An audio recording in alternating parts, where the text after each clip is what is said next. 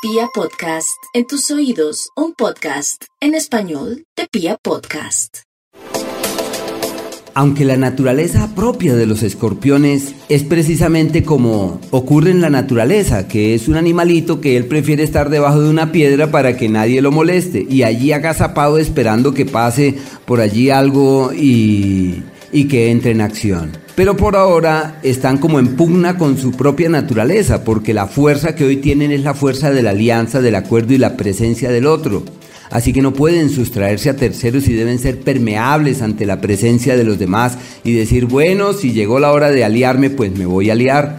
Si llegó la hora de asociarme, pues me voy a asociar. Entonces la vinculación con el otro se convierte en algo importante, así que es un tiempo de socios, sociedades, alianzas y acuerdos, éxitos en el ámbito profesional, buenos frutos en su tema laboral.